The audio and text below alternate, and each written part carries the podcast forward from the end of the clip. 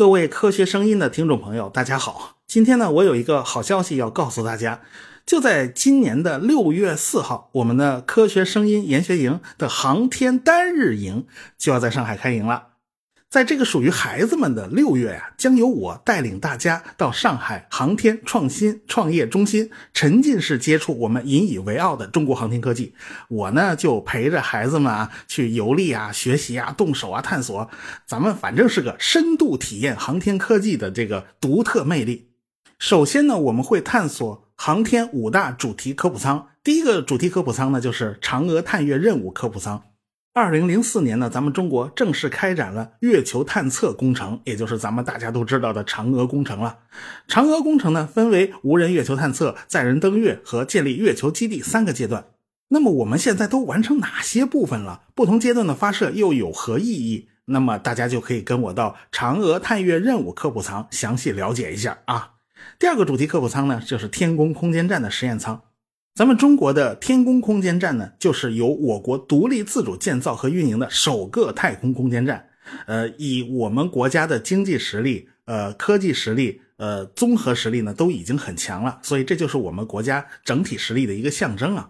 那么，空间站到底发挥了哪些作用？呃，我们的航天员在空间站是如何生活的？如何吃饭？如何睡觉？如何运动？在这儿呢，老师会一一解答的。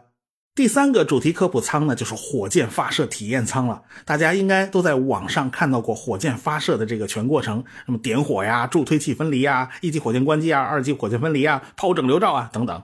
呃，那火箭发射的瞬间，这个航天员是什么感受呢？我们就在这儿可以亲身体验一下那个火箭发射瞬间这个航天员的感受。第四个科普舱呢，就是探火任务科普舱。二零二一年的五月十五号，在经历了二百九十六天的太空之旅以后，这个天问一号火星探测器所携带的这个祝融号火星车以及那个着陆组合体，成功降落在了火星北半球的这个乌托邦平原南部，实现了咱们中国航天史史无前例的突破。天问一号呢，也就成了中国首颗人造火星卫星；祝融号呢，也就成了咱们中国首个火星巡视器，也就是火星车了。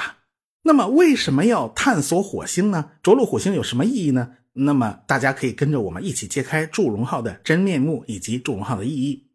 第五个主题科普舱呢，就是 VR 观影互动舱了。在这儿呢，我们能够模拟真实的火箭升空啊，从现实生活中观察不到的角度去观察这种火箭发射时的各种物理现象，并且呢，搭配实时的科普知识讲解，让小朋友们沉浸式的参与这个登月啊、登火啊这些过程，听起来是不是十分有趣啊？然后下午呢，我还带来一场精彩的专题讲座，就是《火星之梦》。讲座结束以后呢，我们还会和小朋友们一起动手制作一个正版限量版的这个航天火箭模型啊啊，然后呢，就可以让小朋友们把航天梦带回家了。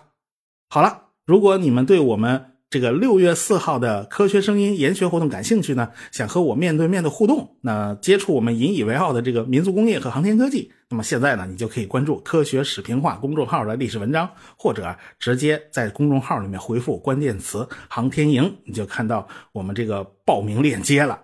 现在马上报名呢，呃，手速一定要快，因为只有四十个名额，报完即止啊！期待我们能在航天营活动中和大家见面。好，OK。就说这么多了。